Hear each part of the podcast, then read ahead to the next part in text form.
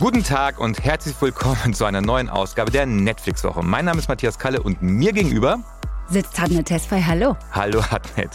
In dieser Ausgabe sprechen wir mit Oliver Polak, dem Comedian, Autor, Stand-up-Legende, über seine neue Netflix-Show Your Life is a Joke. Wir haben natürlich auch mit dabei die Zuhörerinnenfrage. In dieser Folge wird ganz genau nachgefragt. Und natürlich gibt es auch noch die besondere Empfehlung. Die kommt in dieser Woche von einer Frau, die wirklich viele Dinge kann. Sie ist Moderatorin, sie ist Schauspielerin und sie ist seit kurzem auch Kollegin, äh, Podcast-Kollegin nämlich. Und zwar Minkai Fanti, die uns ihr Guilty Pleasure verrät. Und so viel sei jetzt schon mal verraten. Matthias und ich, wir beide, ne, wir sind da voll auf einer Linie mit Minkai. Absolut. Safe. Total. Ich habe noch ein anderes Guilty Pleasure. Gerade ja. Jogginghosen. Und so, das war meine Jogginghose ich heute. Man, man muss das, man muss das mal vielleicht kurz erklären. Ich bin ja ich bin ja überpünktlich. Du ja. bist auch pünktlich, aber ich bin leider zu pünktlich. Du bist immer vor der Zeit. Und ich, ich bin vor der Zeit, sitze hier und ähm, äh, dann kommst du reingeweht. Und heute dachte ich nur, wow, so, ähm, hä? Und ähm, keine Jogginghose. und du guckst mich an und sagst so, na, wenn du wüsstest. Natürlich ist das eine Jogginghose. Natürlich ist es eine Jogginghose, die aber natürlich nicht aussieht wie eine Jogginghose. Wahnsinn. Ja, und zwar ähm, habe ich heute so eine, so eine schwarze, glatt, äh, glatte Nummer an, die so ein bisschen weiter auch ist und tatsächlich nicht aussieht wie eine Jogginghose, aber eine ist, sogar eine mit Reißverschluss genau, am Bein. Genau, da, da war ich dann komplett verwirrt, als ich so, als ich diesen, diesen, diesen Schnipsel äh, mhm. blitzern sehe und dachte, was ist das denn jetzt? Und dann hast du hast einen Reißverschluss. Ja, ist ein Reißverschluss, kann man richtig aufmachen und dann äh, sieht das auch tatsächlich sofort in dem Augenblick, wo man den Reißverschluss aufmacht, nochmal mehr nach einer Jogginghose aus. Aber natürlich bleibe ich meiner Linie treu. Mhm. Ich glaube, du warst irritiert von der Tatsache, dass ich heute einen Rollkragenpullover anhab. Und einen Mantel. Und einen Mantel. Weil es ist kalt. Es ist kalt und der Mantel, der macht die Sache natürlich aber auch immer gleich so. Ja dann ja, angezogener. Absolut. Ne? Siehst du? Ja. ja. Das sind die Tricks der harten Testfile. Wahnsinn. Willkommen um in meinem aus, Leben, Matthias. Um, um mich äh, aus der äh, komplett in Verwirrung zu bringen. Was äh, so? Jetzt freue ich mich schon auf die nächste Woche, was du da anhaben wirst. Ich dachte, du sagst, du freust dich auf die News. Die kommen nämlich hier. So. Es wird ein neues Narcos-Spin-off geben. Das hört auf den Namen Griselda und es zeigt die wahre Geschichte der äh, Kolumbianerin Griselda Blanco Restrepo. Die hat in Miami in den 80er Jahren ein extrem profitables Drogenkartell aufgebaut. Und gespielt wird sie, und jetzt kommt's, von Sofia Vergara. Woher kennen wir Sofia Vergara? Natürlich aus Modern Family. Ähm, da spielt sie Gloria ich weiß gar nicht, das wievielte Spin-off ist das denn jetzt von Narcos Na, mittlerweile? Narcos, Narcos Mexiko hm. und jetzt Griselda. Also das dritte erst. Das okay, dritte das geht ist, ja noch. Oder? Jedenfalls, wir können gespannt sein. Der Showrunner von Narcos, Eric Newman, ist auch verantwortlich für Griselda. Und ähm, Sofia Vergara ist auch die ausführende Produzentin. Regie geführt hat André Baiz, auch ein Narcos-Veteran und ähm, alle Leute, alle Menschen, alle ZuschauerInnen, die von Narcos nicht genug kriegen können, können froh sein über Griselda. Aber man muss einen festen Magen haben, ja? ja. Natürlich. Ja. Festmagen ist eh Voraussetzung. David E. Kelly der David E. Kelly, der zum Beispiel Chicago Hope, Ellie McBeal, Boston Legal und Picket Fences gemacht hat. Also im Grunde genommen unsere Lieblingsserien aus den 90er Jahren. Dieser David E. Kelly, Showrunner, Autor und Produzent, der adaptiert zusammen mit Regina King einen Bestseller von Tom Wolfe, nämlich A Man in a Fool, als Miniserie.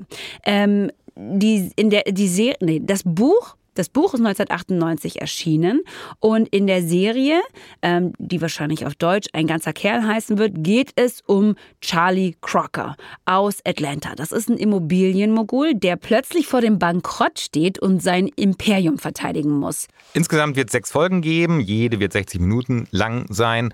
Und ich bin sehr, sehr gespannt, weil ich Regina King und David E. Kelly ganz toll finde. Ich finde das Buch aber nicht gut.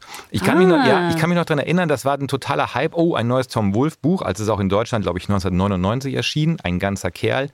Und ähm, wie immer bei Tom Wolf waren sie irgendwie so 800, 900 Seiten, ich weiß es nicht mehr ganz genau. Und ähm, das war eine ganz schöne Quälerei. Ich fand es nicht gut, weil ich auch nicht wusste, was will mir Tom Wolf da erzählen. Ich war ein großer Fan von Fegefeuer der Eitelkeiten, was ja auch verfilmt wurde in den mhm. 80er Jahren oder in den 90ern.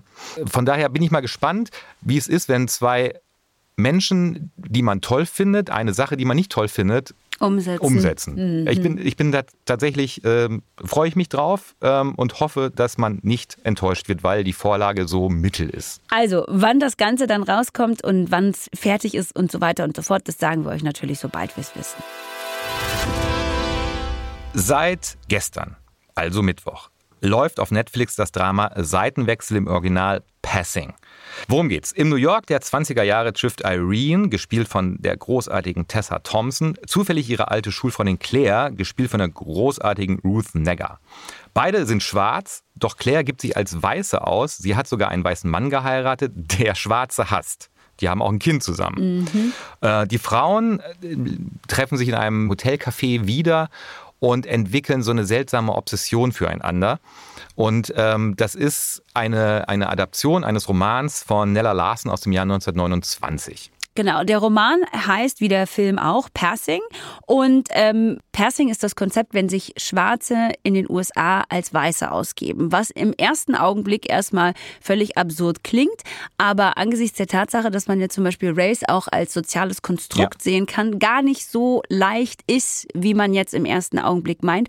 Und die ähm, Schwierigkeiten und ähm, die Konsequenzen, die das auch für Menschen hat, die das beschließen, die werden in Passing relativ ausführlich ähm, beschrieben. Sowohl im Buch, im Film, in 90 Minuten geht es natürlich eher schwer, aber der Film versucht es auch. Was wir zu Passing sagen müssen. Passing ist ein Film, den man wahrscheinlich nicht einfach so anmacht und anschaut, weil nee. da gibt es einige Hürden. Der Film ist zum Beispiel in Schwarz-Weiß. Er ist in Schwarz-Weiß. Ähm, ähm, über allem liegt so ein, ein, ein, ein, ein Jazz-Soundtrack. Mhm. Ähm, die Einstellungen, auch die Überblendungen in die einzelnen Szenen sind manchmal sehr, sehr artifiziell geraten. Ähm, und das Ganze hat so eine gewisse ähm, Theateranmutung, so eine Art Kammerspiel, weil du hast ganz viele Menschen in Räumen, die ähm, Zwiegespräche führen. Und äh, es passiert eigentlich sehr wenig. Das, was passiert, ist äh, dialogisch oder wird versucht von Rebecca Hall, der Regisseurin, in ja, leicht überinszenierten Kamerafahrten durch dieses Haus, in dem Irene wohnt, ähm, aufzufangen. Und du hast vollkommen recht. Den Film muss man wollen. Also das bringt jetzt nichts, wenn man jetzt irgendwie mal so durch die durch seine Empfehlungsliste ähm, ähm, sich durchscrollt und sagt, oh, gucke ich mir mal an. So, da gibt es andere Filme, die da besser geeignet sind. Ja, also man muss bei Passing bzw. Seitenwechsel äh, genau wissen, was auf einen zukommt, weil der ist schon auch eher schwere Kost, auch inhaltlich schwere ja. Kost, weil wie gesagt dieses Konzept von Passing oft auch über Leben und Tod mhm. entscheidet. Wenn ihr euch aber darauf einlassen könnt, dann sei euch Passing an dieser Stelle wärmstens empfohlen. Es gibt natürlich auch noch mehr Neuerscheinungen in dieser Woche und welche das sind, das könnt ihr euch auf netflixwoche.de anschauen.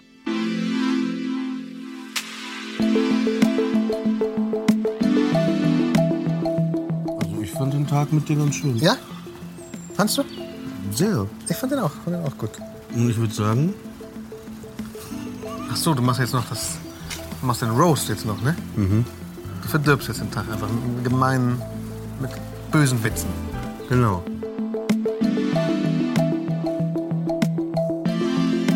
Es gibt ja eigentlich nichts Schöneres, als einen Tag gemeinsam mit so einer Person zu verbringen, die man wirklich gerne mag. Man fährt dann mit dieser Person los und klappert zusammen besondere Orte ab, mit denen man äh, vielleicht auch ganz persönliche Erinnerungen verbindet. Und dann denkt man sich so, jetzt ist auch endlich mal Zeit, rumzualbern, aber auch eben ganz in Ruhe miteinander zu reden und sich vielleicht sogar gegenseitig das Herz auszuschütten. Gibt nur ein Problem, nämlich mhm. wenn der Tag vorbei ist und derjenige, mit dem man diesen wunderschönen Tag verbracht hat, dann auf einer Comedy-Bühne steht, du sitzt unten im Publikum und der Typ, mit dem du dich wahnsinnig gut verstanden hast, steht oben und roastet dich. So, und das ist im Grunde genommen das Prinzip von Your Life is a Joke. Das ist eine neue Show, die am Dienstag auf Netflix gestartet ist und Gastgeber ist Oliver Polak, Comedian, Autor und er hat in den drei Folgen, die es bis jetzt gibt, Schauspieler Christian Ulmen, ähm, die Musikerin Nura und die Musikerin Jennifer Weiss zu Gast. Und wie es der Zufall so ist, äh, wie es der Zufall genau. so will, so ist der Zufall. ist er bei uns im Studio. Hallo Oliver. Hallo, vielen Dank für die Einladung. Ja, schön, dass du da bist. Oliver, ähm, Diese drei Folgen Your Life is a Joke, die es jetzt bei Netflix gibt, ähm, wie bist du auf die Idee gekommen, um mal mit der investigativ härtesten Frage einzusteigen? Wie war das? Ich bin irgendwie, äh, das war vor drei Jahren so, ich habe ja mal mit Haftbefehl durch die Nacht mitgemacht, äh, zusammen gemeinsam für Arte und dann äh, äh, Carpool Karaoke hat man auch geschaut. Wobei, ich muss ehrlich dazu sagen, ich habe schon im Auto gesungen vor James Corden zu Sachen und ich glaube wir alle, ne, das war einfach so, das war nur the magic, dass er das dann einfach mal so gesagt hat, wir machen da eine Show draus. Äh, und natürlich äh, Comedians in Cars Getting Coffee und auch meine eigene Show mit ähm, Vicky Beisenherz, Das Lachen der anderen. Und irgendwie ähm, hatte ich irgendwann die Idee, einfach die ist ja sehr simpel. Ne? Ich verbringe einen Tag mit einer Celebrity, lerne die Person kennen und am Ende wird sie geroastet. Also ganz einfach. Und dann äh, ja, habe ich das äh, meinem Produzenten erzählt, mit dem ich auch schon äh, pro sieben Applaus und raus oder das Lachen der anderen gemacht hatte. Und dann hatte er irgendwie äh, gesagt, ja, das wäre doch was für Netflix. Ich so, ja, gerne.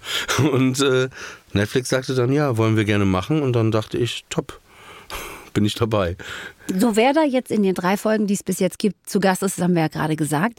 Aber wie genau bist du auf genau dieses Line-up gekommen? Also wen, wie hast du entschieden, das sind genau die drei Menschen, die ich da haben wollte? Und wen hättest du vielleicht auch gerne dabei gehabt, der dann aber abgesagt hat?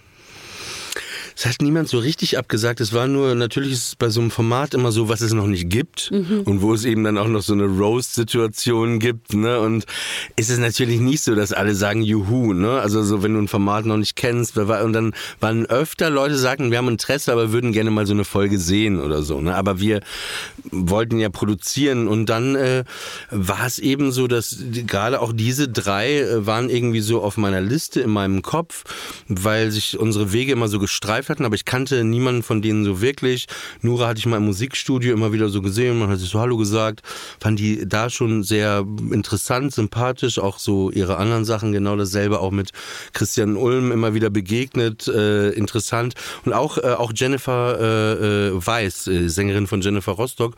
Und dann war es irgendwie so ähm, ja, äh, dass, dass entweder so die Produktionsfirma mal Kontakt aufgenommen hatte oder ich auch äh, persönlich mit einem der Gäste, Gästinnen. Und äh, ja, dann hatten die, äh, die waren dann so, ja klar, ich bin dabei. Was ja schon auch eigentlich ein ganz schönes Zugeständnis an dich ist, ne? Weil wenn man jetzt mal so deine Karriere verfolgt hat, dann habe ich mir schon auch vorstellen können, dass alle sagen so, ja, okay, aber zeig doch erstmal, wie genau das läuft. Weil ich auch zum Beispiel gerade in der Folge mit Nura das Gefühl hatte, dass die am Anfang ein bisschen noch mit angezogener Handbremse da gefahren ist, weil sie schlicht und ergreifend nicht genau wusste, was auf sie zukommt. Beschreib mir doch mal, wie so dein Tag mit ihr, aber auch dein Tag mit Christian und dein Tag mit Jennifer war, wirklich von dem, was da an, an Gefühl. Also das war, war Ja. schon so, was du da siehst. Also es wird natürlich, klar, wenn du, sagen wir mal, vier, fünf Stunden am Tag filmst, musst du es ja runterschneiden. Ne? Aber es ist jetzt nicht so, dass wir uns irgendwo geprügelt hätten und das dann da rausgeschnitten haben, sondern es war eigentlich schon so, wie du es siehst. Halt nur eingekürzt.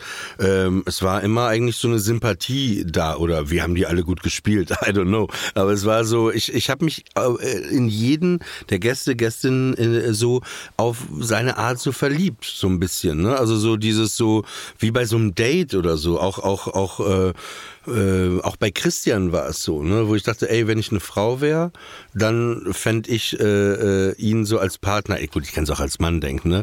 äh, äh, fände ich ihn als Partner, ich finde ihn, man fühlt sich sehr wohl mit ihm auch, ne? also so, so alles und, und so war das mit allen irgendwie, die haben sich sehr geöffnet, man war... Äh, das war ganz harmonisch und das war auch so die Idee, äh, Grundidee von der Sendung. Klar kann es auch mal Reibung geben, ne? Also ich bin dem jetzt nicht so verschlossen, aber das ist einfach, es war so, wie es war am Ende und es war äh, harmonisch. Man äh, hat sich interessiert für den anderen, glaube ich, ja. Ich fand das die interessanteste Erkenntnis, wenn man es schaut, dass du einfach auch ein sehr, sehr, sehr guter Interviewer bist. Also die Super Gespräche, die. Gespräche, die du führst ähm, ähm, mit allen dreien, sind irre interessant. Man hört euch wahnsinnig gern zu und man hat nicht das Gefühl, dass du einen Fragenkatalog abfrühstückst, sondern dass du wirkliches Interesse hast. Ähm, ist das auch etwas, was Vielen du, ist das, ja, aber ist das auch etwas, was in der Grundidee von Your Life's a Joke auch schon so da war, dass du sagst, ich möchte auch, dass die ZuschauerInnen auch mal sehen, ich kann auch diese Art von Gespräche führen. Nee, ich habe vorher, ich bin ja ich, ne? Also so grundsätzlich, ne? Aber ich habe jetzt nicht überlegt, ich mache jetzt das, damit ich das, damit jemand, ich mache immer das, was ich interessant finde. Ich habe ja noch eine andere Talkshow, besser als Krieg, ne, wo ich ja auch auch mich unterhalte und so und ähm, Nee, es war einfach, das ist ja das Konzept. Man unterhält sich und am Ende gibt's halt noch diesen Stand-up-Part quasi. Ähm, aber die, die, es gibt eben gar keine Strategie bei den Gesprächen, sondern so wie ich gerade auch hier reinkam und wir uns erstmal so unterhalten haben, sondern es ist einfach so, es ist dann so, wie es ist. Und natürlich ist nochmal das Gute, wenn man so ein Auto hat, äh, wo die Kameras drin installiert sind, dass du eben nicht diesen Fernsehmoment hast, so wie jetzt auch irgendwie. Mhm. Wir haben jetzt zwar drei Mikrofone stehen, aber wir sitzen irgendwie in so einem Raum Raum und es hat so ein, äh, was ganz Normales, dass wir ja. uns unterhalten. Und das ist in dem Auto nämlich dann auch immer, weil du eben nicht die Kameraleute hast. Du hast nicht den Tontypen. Du hast nicht noch die Stylistin oder so. Du bist da irgendwie alleine. Und je länger du in diesem Auto sitzt, äh, desto mehr vergisst du einfach auch, dass es eine Fernsehsendung ist. Ne? Was aber natürlich dahin zu, äh, hin, hinführt, dass du dadurch auch so eine mehr, eine viel mehr eine Normalität hast und dieses Artifizielle äh, so, so irgendwie äh, äh da rausnimmst genau. Und äh, ich glaube, das ist, wenn man, ja, Geheimnis ist mal so ein komisches Wort, aber so, das ist so, glaube ich, das Ding, ne? Aber, und mit den Fragen, es ist, ist nicht so, ich kenne, ich versuche eben nicht vorher groß irgendwas über die zu lesen oder anzugucken oder so, damit das wie eine echte Begegnung auch ist, ne? So wie, wie jetzt, ich finde das ja immer ganz gut, wenn man mhm. sich so dann äh, kennenlernt. Und ich, und ich finde im, grundsätzlich auch, ähm, gibt ja mal auch viele Formate, es kann ja auch okay sein, aber wo du einen Gast hast, hat er gerade drei Minuten gespielt, äh, ist er da, Gespräch und dann, ey, wir haben jetzt ein Spiel vorbereitet. Mhm. Wo ich denke, ey, Gespräche können so geil sein, ne? Also so, so gut auch sein. Und, und, und ich finde, dafür braucht man manchmal auch viel mehr Zeit oder, oder Raum. Und das äh, fehlt, finde ich, oft. Natürlich durch das ähm, Format Podcast ist es ja viel mehr da, was ich auch mhm. ganz geil finde, dass man dann nicht immer so limitiert ist wie jetzt gerade, dass man auch mal Gedanken zu Ende äh, bringen kann, ohne dass der Talkmaster dann schon sagt, weil er schon weiß, wo er rauf hinaus will, hey, so und so. Mhm. Und dadurch hat, äh, verliert das immer so eine, so eine echte Magic oft, finde ich. Ja. Die Magic beginnt ja dass du ähm, bei den Leuten vorfährst in deinem 80er Jahre Silber, Creme, Champagnerfarbenen Manta. Mhm. Fast Gold ist der. Äh, oder ist er fast Gold? Oh. Gold es ist Gold. Gold. Es ist ein goldener Manta. Und, ähm, und die Leute, die Leute steigen bei dir ein und, und mhm. es ist erst ein normales Kennenlerngespräch und dann beginnt die Magie, nämlich du fängst an zu singen. Es gibt diesen Titelsong ja. ähm, und ähm, wir wollen dich jetzt nicht dazu bringen, den jetzt hier zu singen. Nee, nee äh, kein Problem. Äh, darauf da habe ich. Nee, das ist natürlich, also der Titelsong ist, ich kann ja mal so an. Ich liebe das, weil du den ja tatsächlich ja, auch von deinem Handy abspielst, ne? Ja, ja, klar. Ja, ja aber ist das Orchester nicht mitgebracht. Ah, Mist. Äh, genau, äh, es ist so äh, ein, zwei Minuten, äh, genau, sitze ich im Auto und dann fängt das Theme quasi an. So das, ist so ein bisschen, das habe ich mit Aerobik äh, komponiert. Ah, toll. Ja. Es ist so groß einfach. Ja, ich liebe es auch. Ich habe zu der Zeit viel ähm, Philly Sound gehört mhm. und Barry Manilow höre ich eh jeden Tag. Deswegen, und das ist, glaube ich, eine Mischung aus so, ich habe Blue Magic viel gehört und Delphonics und so. Und das ist ja von der Stilistik auch so ein bisschen in die Richtung, ich das mal kurz. Ich will den Tag gern Liebe das. Es ist genau. ganz toll. Es und, und, dann geht's weiter und das kann man dann natürlich in der Show äh, ganz dann hören. Dieser Moment, das ist aber auch so ein bisschen so ein, so ein Türmacher, also so ein Aufmacher-Moment, habe ich das Gefühl. Weil in dem Augenblick, wo jemand neben dir im mhm. Auto sitzt und so ganz laut halt einen Song mitbrüllt, macht der sich ja so auf, macht sich diese Person so ja. auf vor dir. Und ich glaube, das ist so der erste Moment, den deine GästInnen und deine GesprächspartnerInnen mit dir aushalten müssen. Ich habe das Gefühl gehabt, dass ähm, ihr miteinander oft Situationen aushalten müsst. Und ich dachte, wie gut dieser Oliver Pollack im Aushalten von Situationen ist. Und dann andere so oft so anfangen, so, so fast Übersprungshandlungen zu machen. Und Aber was, was, was hattest zum Beispiel, ich, ich sag dir genau, interessant. genau, pass auf, ich hatte diesen einen Moment, wo du ähm, mit, ähm, mit äh, Christian Ulm schwimmen gehst, ja? Und ihr geht schwimmen und euch wird kalt und dann kuschelt ihr euch so aneinander. Und das ist so, so, weil du auch vorhin gesagt hast, du hättest dich fast in ihn verliebt. Das merkt man richtig. So, das hat so ein, so ein, so ein fast so einen erotischen, es hat so was Sinnliches zwischen euch beiden. Und du kannst diese Situation total gut genießen und aushalten. Und bei ihm hat man so das Gefühl, dass er, nachdem ihr euch dann zu lange umarmt hattet, so raus wollte aus dieser Situation. Und so von der Sorte gibt's noch so ein paar andere. Oder wenn du dann Jennifer weißt, ähm, ähm, äh, You von, von Ten äh, Sharp. Ten, Ten Sharp vorsingst und so.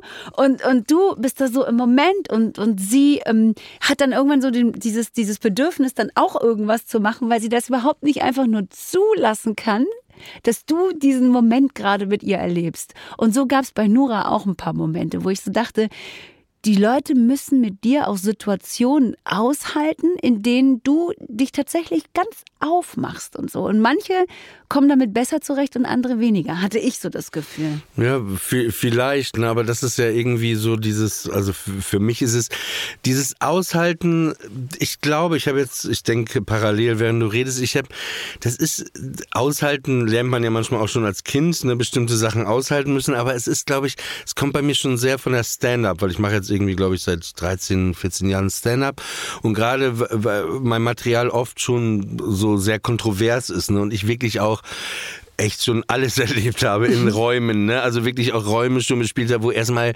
einfach nur Ruhe war, dann zehn Minuten, ne? Wo du über Themen geredet hast.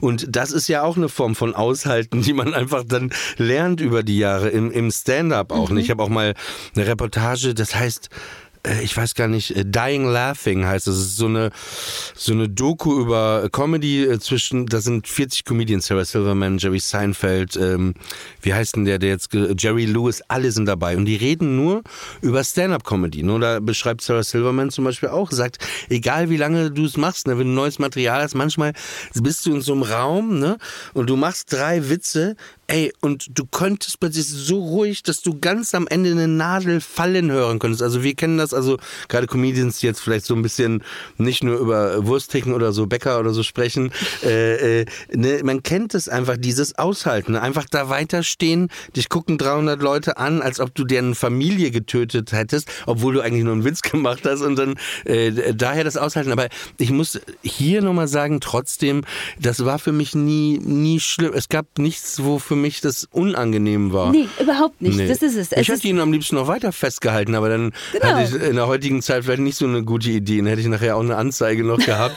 so, äh, also deswegen, äh, nee, aber es war für mich. Aber du sagtest vorhin, es gab so einen Lieblingsmoment. Äh, ja, den habe ich schon angeteased, ne?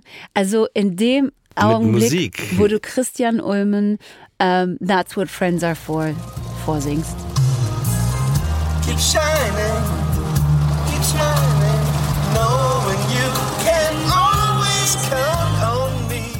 Da war es um mich In der geschehen. Waschanlage. In der Waschanlage singst du das für ihn und ich war so, oh, du hast den Di- Dion, äh, Dionne Warwick Part gesungen und ich dachte, ah, wenn du noch bis zum Luther Vandross Part gekommen wärst, Ja, da wäre ich auch wahnsinnig gerne hingekommen noch, wenn mein Freund Martin Lacey Jr. aus München nicht angerufen hätte in dem Moment. Genau, deswegen wurdet ihr dann so unterbrochen. Aber der in dem Luther Vandross Part, da gibt es so einen Moment, wo er so ein, so ein, Bu- Bu- Bu- so einen Moment. Ja, hat er da und ich da, weiß, du da geht mir jedes Mal das Herz auf und ich war so, oh, und da ist es um Ja, mich ich habe. Diane Warwick vor zweieinhalb, drei Jahren gesehen. Äh, zweimal in einem Monat. Einmal auch in so einem kleinen Theater in, in äh, Zürich äh, mit so einer kleinen Band. Ihr, Schla ihr Sohn äh, war am Schlagzeug und das war, wenn die das Lied singt, auch Walk on By, diese ganzen Burt Bacharach Lieder, das ist einfach, man weint eigentlich durch. Ne? Es ist einfach, äh, es zerreißt einen im positiven Sinne. Ne? Die ist, glaube ich, zwar ist ja, glaube ich, die Cousine von Whitney Houston. Ja, ne? ja. Ich, ich freue mich, dass es äh, offensichtlich Leute jetzt kriegt man ja die ersten Reaktionen plötzlich. Du sitzt immer, kennt ihr aber äh, vielleicht auch mit so einer Sache relativ alleine oder, oder mit Leuten, die auch dran gearbeitet haben. Und äh, es freut einen natürlich sehr, ähm, weil darum geht es ja, finde ich, äh, glaube ich, ne, wenn man Unterhaltung macht, dass man ja irgendwie was äh, ins Wohnzimmer bringen will von den Leuten oder oder oder irgendwo hin und und im besten Fall natürlich auch, äh, also ich mache die Dinge immer so, versuche ich so zu machen, so zu denken, was, was finde ich gut, was liebe ich. Und ich bin eben, wo wir jetzt gerade auch kurz über Wetten das vorher gesprochen hatten, ich bin eben mit Entertainern wie Rudi Carell, äh, Peter Alexander, Hans-Joachim Kuhlenkampf, Blackie Fuchsberger, äh, Hans Rosenthal, diesen ganzen Leuten aufgewachsen oder auch Udi Jürgens, den ich verehre. Und ich glaube natürlich, daher kommt auch diese Idee, die ich hatte, mit dem Lied. Ich wollte es mit Aerobic eh komponieren, weil ich mit dem viel mache. Aber dann dachte ich, ey, wie diese Leute damals reinkamen und einfach anfingen zu Ja. singen, dachte ich, ah, das könnte ich ja auch so ein bisschen zwischen Entertainment und Sesamstraße. In der Sesamstraße ist es ja auch manchmal so, ne? Da sitzt man oder Muppet Show, dann fängt plötzlich jemand an zu singen. Und äh, das war die Idee. Und ich, äh, äh, ja, ich finde es. Äh, ich mag, ich mag das Lied auch. Also du siehst dich da ähm, äh, wahrscheinlich auch vollkommen zurecht in einer großen äh, äh, deutschen äh, Entertainer-Tradition, auch wenn du, wenn du äh, mit Nura in einer äh, Rollstuhlhalle im SO36 bist und auf einmal in Rollschuhen vor ihr stehst und Could It Be Magic äh, singst. Das ist ja eigentlich großes, große Entertainment-Kunst. Diesen ja, außer, Moment dass dann- ich nicht so gut Rollschuh fahren aber du konnte. bist nicht umgefallen. Du bist, Ja. nicht, du, du bist umgefallen. nicht umgefallen und du hast das Lied performt. Ähm, ja, ja. Das ist, ähm, Aber auf Rollschuhen ging es dann doch nicht. aber Ich musste sie schnell ausziehen. Sag mal, wenn du sagst, diesen, den Ablauf des Tages, den kennst du grob. Du weißt nicht Ich genau. weiß ein paar Stationen, Ein paar manchmal aber auch nicht. Ja, okay. Dann lass uns mal über diesen zweiten Teil sprechen, über den wir jetzt noch nicht so viel geredet haben. Und zwar ist das der Teil des Roasts. Und äh, wir haben vorhin auch schon ganz kurz darüber gesprochen, warum ein Roast und gerade vielleicht ein Roast in Deutschland, in der deutschen Comedy, noch gar nicht so angekommen ist, weil ähm, es den hier kaum gibt und wenn, dann ist er auch oft misslungen. Warum glaubst du, ist das so? Aber das hast du gesagt, dass es Ich oft misslungen ist. Ich Also das sage würde das jetzt jetzt. nicht Du so. hast es nicht gesagt. Ja, genau, dann ist nur wichtig, nicht, dass heißt, Oliver Polak sagt, nein, nein, alle nein. Roasts sind Ich scheiße. habe gesagt, es ist wahnsinnig schwer, einen guten Roast auf Deutsch zu Ja, machen. ja, anders. Also ich glaube auch grundsätzlich ist es ja auch mit so Stand-up-Comedy ne, in Deutschland, dass das ja äh, gar nicht so früh hier war ähm, wie in, in Amerika. Ne? Es gibt ja in Amerika eh die Tradition von Speech, Aufstehen, für Rechte kämpfen, Reden halten, ne, in verschiedensten Anlässen. Deswegen ist, glaube ich, Stand-up sehr spät hier auch hergekommen. Und äh, auch bevor ich das gemacht habe, war das eher immer so ein bisschen anders. So, Ja. ne? Also ich, ich glaube, es war schon auch, als ich dann auf die Bühne ging, das war schon auch so relativ neu, sagen wir mal, äh, eben die Biografie als Basis für die Comedy-Shows machen, wie irgendwie Leute wie Louis oder was weiß ich, Sarah Silverman das eben auch machen. Und äh, ich glaube eben, es hat sich jetzt sehr viel verändert in den letzten Jahren, gerade auch in der Berliner Szene und so gibt's eine, gibt's viel Veränderung. Auch so Typen wie Felix Lobrecht, ne, äh, der, der einfach ähm, ja, äh, das irgendwie auch anders macht vom, äh, vom Ansatz. Aber ich glaube eben mit dem Roast, genau, da ist es ja, das ist ja auch schon, äh, also einen Schritt zurück, öfter, wenn man so härteren Humor hat schon. Ne? Einfach wenn das eben nicht der der leichte Witz ist, dann, dann ist er, oh, das war jetzt aber auch hart. Und manchmal denke ich mir, na ja, irgendwie, 呃 das, was Leute an Tischen manchmal reden, in echt, ne, also die Realität, ich habe es jetzt öfter schon gesagt, ist, aber es ist ja so, das ist manchmal viel härter als jeder Witz, den du darüber machen könntest, ne. Deswegen denke ich mir manchmal auch, ey, die sollen den Komiker mal in Ruhe lassen. Wenn sie wirklich ein Problem mit dem oder dem Thema haben, dann sollen die irgendwo hinfahren und mal irgendwie äh, dann dafür kämpfen oder irgendwelchen Leuten helfen. Aber es ist so der einfachste Weg, den, den Komiker aber äh, dafür äh, zu kritisieren ähm, oder zu zer zerlegen. Aber ich glaube, dieses Roasting ist einfach. Irgendwie war das hier nie so richtig und ähm, das wurde ja, glaube ich, beim MDR ein paar Mal irgendwie gemacht und äh, ach, gab so Roast Battle und so. Aber ähm, ja, und das war jetzt, aber es war auch nicht jetzt diese, wir, wir haben nicht gesagt, wir wollen jetzt eine klassische Roast-Show machen. Es ist irgendwie das Ganze irgendwie zusammen, dass es irgendwie passt. Ne? Der Roast am Ende ist es ja eher so wie wenn du in Amerika bist oder so, wenn also so, fing, so wenn jemand Geburtstag hat und jemand steht auf eine Rede. Ich meine, es ist ja immer relativ langweilig, ne? Also wenn ich jetzt einen Roast über dich machen würde, wenn ich sagen würde, ey, er ist erfolgreicher Journalist, er hat einen Podcast bei Audible, also das offensichtliche, was alle eh schon wissen, ne? Es ist dann ja viel interessanter, mehr ins Detail zu gehen und zu sagen, ja, als ich mit Matthias mal auf Norderney war, ne? Es war morgens um 4 Uhr, wir lagen betrunken und dann war Matthias derjenige, der sagte, ey, ich habe noch ein Sartre-Buch dabei, ich muss das jetzt noch lesen. Also, dass man dann guckt, so die, die besonderen Eigenschaften von der Person oder Ticks, ne? aber eben auf eine liebevolle Art und es ist mehr auch ein Zelebrieren am Ende ja mit dem Stand-up, weil es ist es ja auch, du setzt dich ja total mit der Person auseinander und äh, äh, guckst, wie kannst du die jetzt würdigen äh, und es ist viel mehr äh, zelebrieren als irgendwas anderes. Ne? In Deutschland ist ja oft auch immer dieses Wort Schadenfreude, das gibt's ja gar nicht in anderen Sprachen. Ne? Das ist oft immer so, finde ich, dass Leute mal ah, guck mal, was hat der da falsch gemacht und der und der ist scheiße und so. Und darum geht's hier gar nicht zu sagen, dass irgendjemand scheiße ist oder so, sondern es geht irgendwie, wo ist die, also alles ist ja ein Widerspruch oft. Oder wir haben alle diese, zu gucken, wo sind die Ticks, wo sind die besonderen Sachen, ne? Und, und äh, zum Beispiel bei Nura habe ich das sofort gemerkt. Ich kam mir vor, als ich neben ihr saß, so wie Timon und Pumba, ne? Von Netflix. Also wirklich, wir waren wirklich, wir waren wirklich so und das, und dann merkte ich aber, weil die auch so liebevoll war, so nett die ganze Zeit. Das war so, ich dachte echt wie, wie Shrek und Esel und sie war die ganze Zeit wie so ein treuer Freund, der mit einem, hey, let's do a party, und selbst wenn du depressiv ist und sie, hey, komm, nein, Mann, wir essen jetzt Donuts. Und so, so einfach, äh, genau, und diese, diese Beobachtung, ne? Und, und natürlich diese, diese, diese Momente, die dann auch, ich glaube, in jeder Folge gibt es immer so einen Moment, also was eben so sich ergeben hatte, wo es dann vielleicht so ein bisschen ja, ernster wird, äh, das, da war, das hat mich auch total überrascht, ne, weil ich das bei Jennifer gar nicht wusste mit ihrem Vater, diese ganze Geschichte. Und ich fand es auch krass äh, und cool von ihr, dass sie das so äh, einfach auch erzählt, hat. Ne? Von wo? Also, ne, der ist, nachdem sich Aber- meine Eltern getrennt haben, habe ich den noch dreimal gesehen, genau in meinem Leben. Aber wie alt warst du da? Sechs, da hat er mich einmal abgeholt, glaube ich, zum Eisessen. Dann habe ich den einmal bei meiner Jugendweihe gesehen. Und dann einmal, als ich 18 war in meiner Stammdisco, war er da mit seiner neuen Frau und hat neben mir getanzt. Auch Und da hast du nicht mit ihm geredet? Nein, auf keinen Fall. Ich weiß noch, dass ich den angespuckt habe sogar, aber nur von hinten.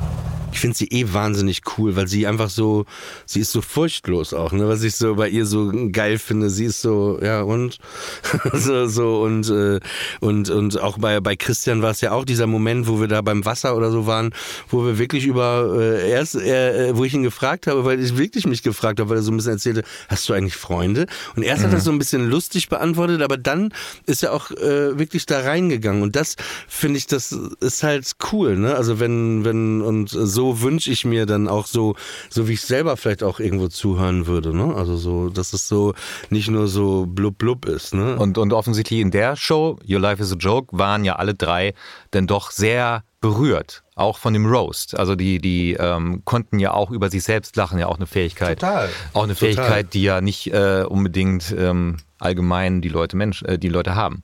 Ja. Aber ich glaube, weil auch klar ist, dass da nicht irgendwie irgendwas äh, Böses oder Dämonisches irgendwie dahinter steckt, sondern dass das ja klar ist, ne? Lieber Oliver, vielen, vielen Dank, dass du da warst und nochmal von Herzen auch Gratulation zu einer ganz wunderbaren Show, Ja. von der man Vielen auch Dank. sagen kann, dass sie komplett unironisch richtig was fürs Herz ist und trotzdem ähm, man sehr lacht, herzlich lacht auch und äh, Menschen auf eine, das ist immer so abgeklatscht, aber, es, also, ne, aber es, man lernt sie wirklich nochmal ganz anders kennen. Man lernt auch Christian Ulm, Nora und Jennifer Weiß nochmal ganz anders kennen. Sie waren bereit, sich dir zu öffnen ähm, auf eine Art und Weise, wie sie es vorher noch nicht gemacht haben. Und das hat wirklich sehr viel Spaß gemacht zuzuschauen. Es ist im besten Sinne gute Unterhaltung. Man sieht zwei Menschen Dinge tun, miteinander reden, miteinander Sachen erleben und ist wahnsinnig gern dabei als Zuschauer. Und das äh, kann man nicht von allen Sachen, die im Fernsehen laufen, behaupten. Von daher. Aber Dankeschön. Ja, Oliver, vielen, Dank für die Einladung. Ja.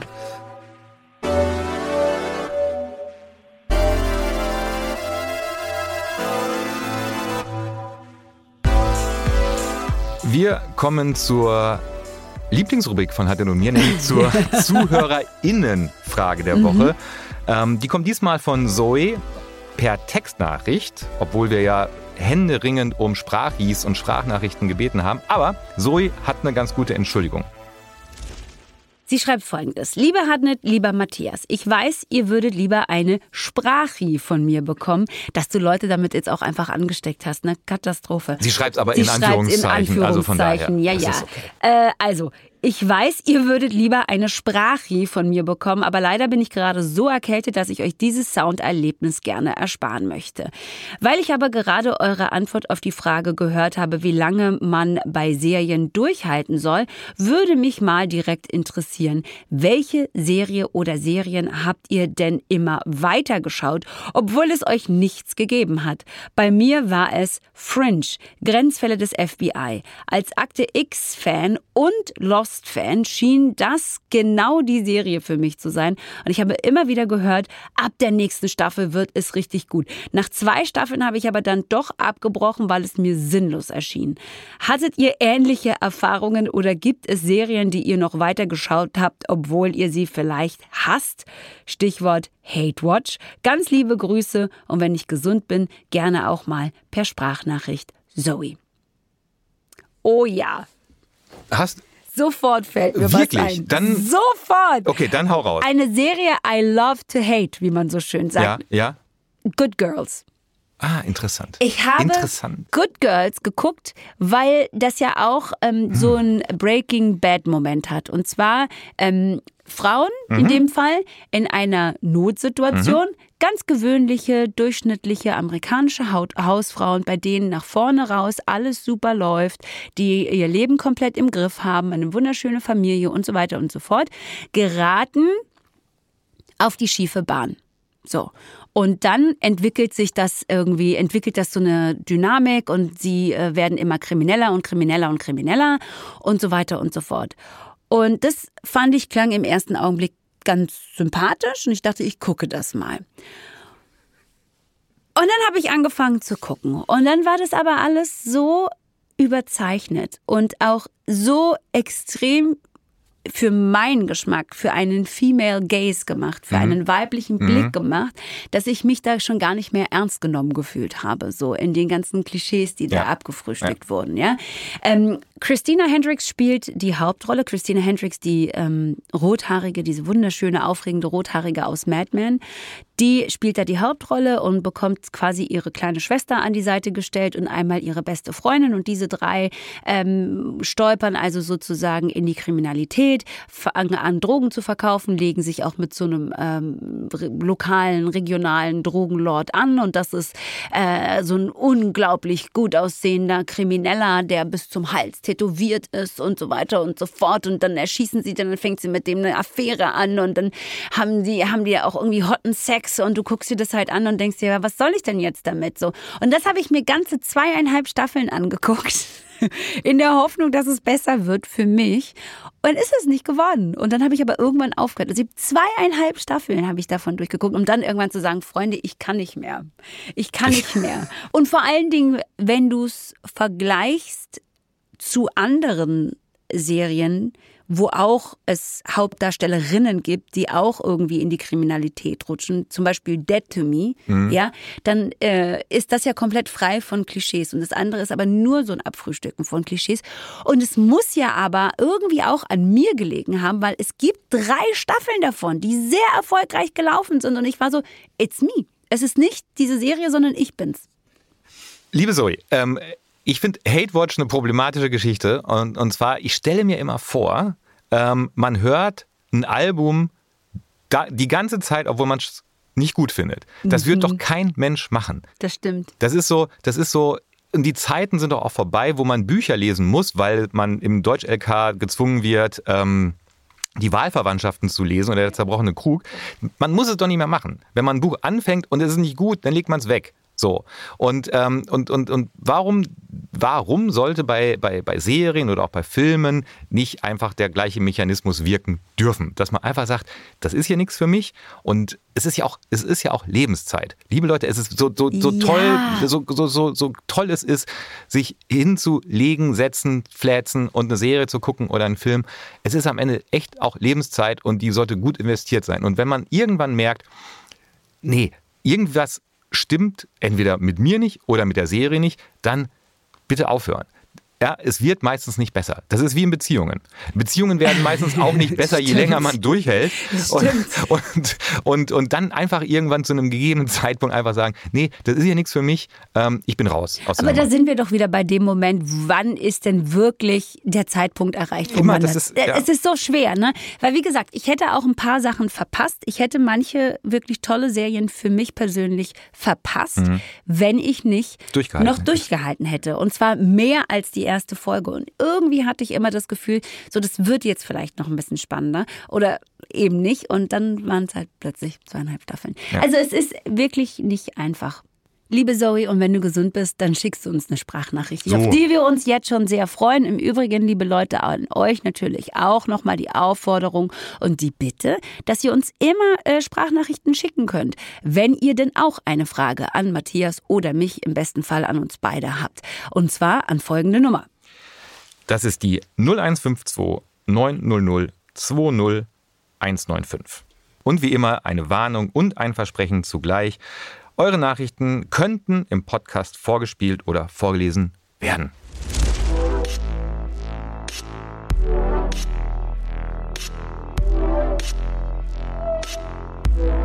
Wir kommen zur besonderen Empfehlung für diese Woche und die kommt von der Schauspielerin, Moderatorin und auch Podcasterin Min Kai Fanti.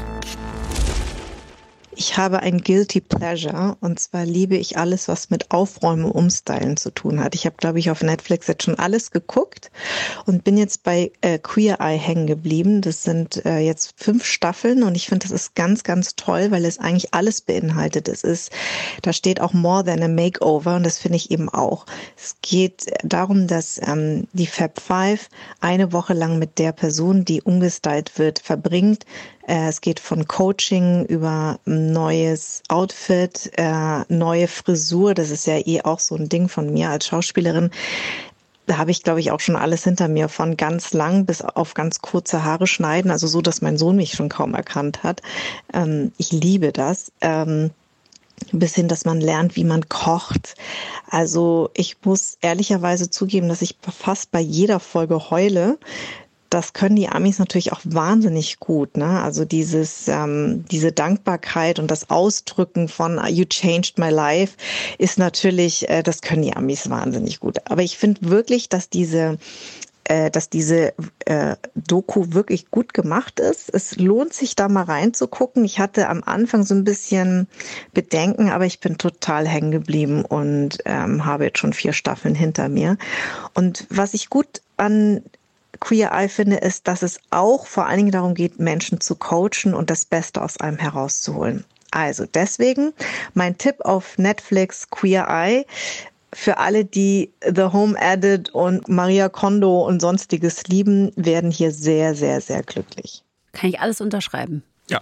Also äh, man kann, wenn man wirklich etwas fürs Herz haben will, Ja. was, was, was im besten Sinne rührendes Fernsehen ist, dann, dann muss man Queer Eye schauen. Und Ja. das Interessante an Queer Eye finde ich, das ist so gut gemacht, dass man die Grundidee eigentlich nicht adaptieren kann. Weil erinnerst du dich, ich glaube, es ist zwei Jahre her, da gab es so einen Versuch vom RBB, ähm, äh, Queer Eye quasi nach Deutschland zu holen. Und es hat überhaupt nicht funktioniert.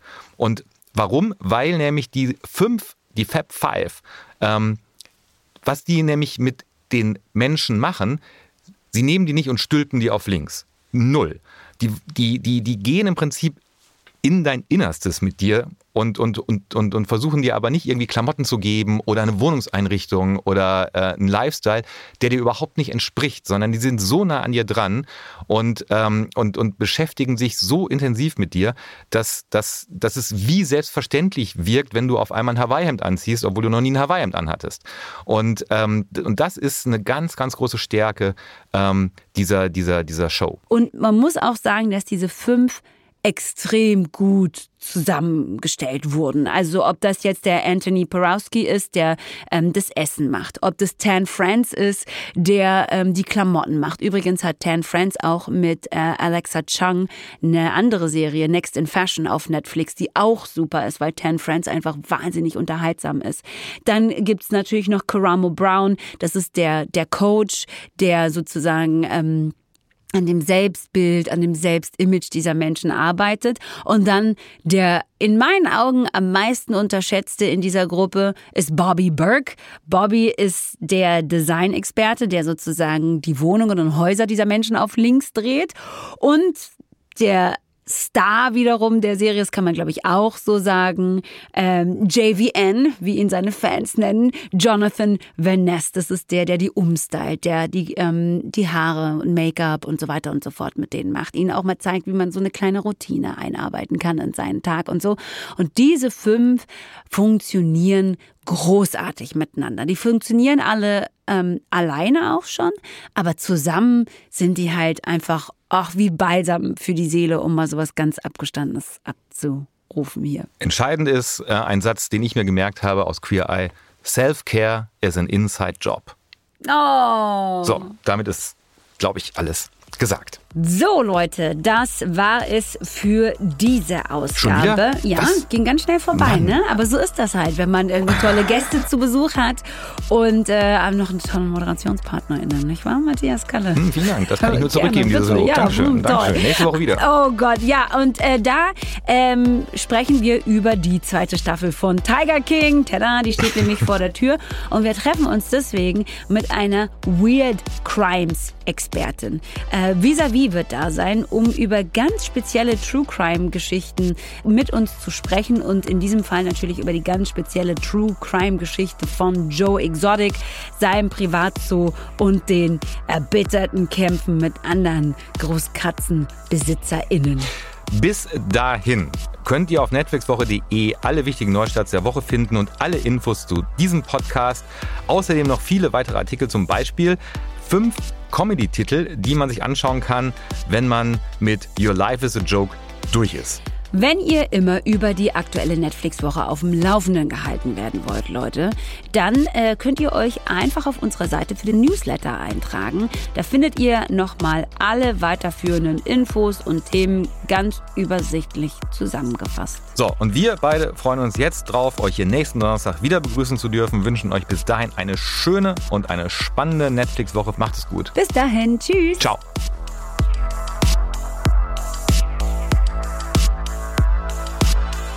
Netflix Woche ist eine Produktion von Netflix und ACB Stories. Moderation Hartnett Tesfay und Matthias Kalle. Redaktion Julius Wussmann, Jens Thiele. Produktion Isabel Wob. Und die Titelmusik kommt von Assad John.